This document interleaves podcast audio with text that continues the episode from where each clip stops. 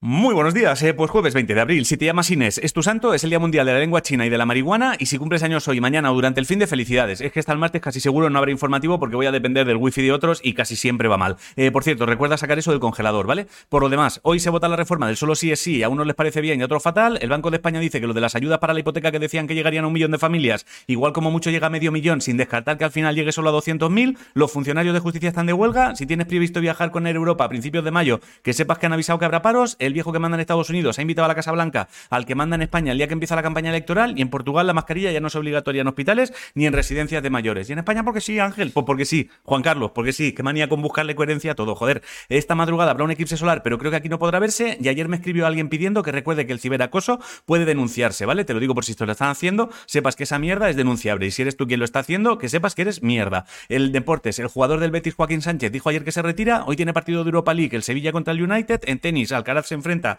a Bautista y en baloncesto, el Juventud se enfrentará al Gran Canaria en la semifinal de la Eurocup, que Eurocup y el Lenovo Tenerife se clasificó ayer para la Final Four de la Champions League. Y si te molan los rallies, este fin de es el campeonato del mundo de Rally Raid y está Cristina Gutiérrez, que fue campeona del mundo en Rally Raid 3 hace dos años. No sé, me ha sonado a peli de Terminator. En cultura, en Egipto parece que ya está a puntito de caramelo para ser abierto un museo tochísimo llamado Gran Museo Egipcio de Antigüedades y los guionistas de Hollywood dicen que a lo mejor hacen huelga porque el sueldo baja un 14% en los últimos años. En ciencia, un estudio en el que participan médicos españoles aseguran que se ha descubierto una nueva forma de tratar el Parkinson y movidas neurológicas gracias a una máquina de ultrasonidos que abre como una grieta en el cerebro y permite que el fármaco se cuele por ahí. Y he leído no sé dónde que comer nueces mejora la atención de los chavales entre 11 y 16 años. Así que si tu hijo no te hace ni puto caso, a lo mejor no es porque no quiera, sino porque come pocas nueces, ¿vale? La próxima vez que no te escuche, en lugar de castigarle, métele un puñado de nueces en la boca y verás que cambio. En música, mañana sacan cosas Raiden, Conchita 21, Alex Ubago y Elefantes. Si no sabes qué comer, hazte brochetas de salmón y espárragos. Eh, la frase de hoy es, no es lo que miras lo que importa, es lo que ves.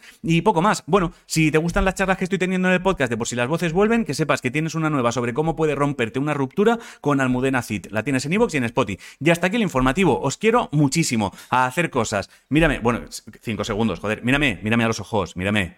Te quiero. Pasad buen fin de.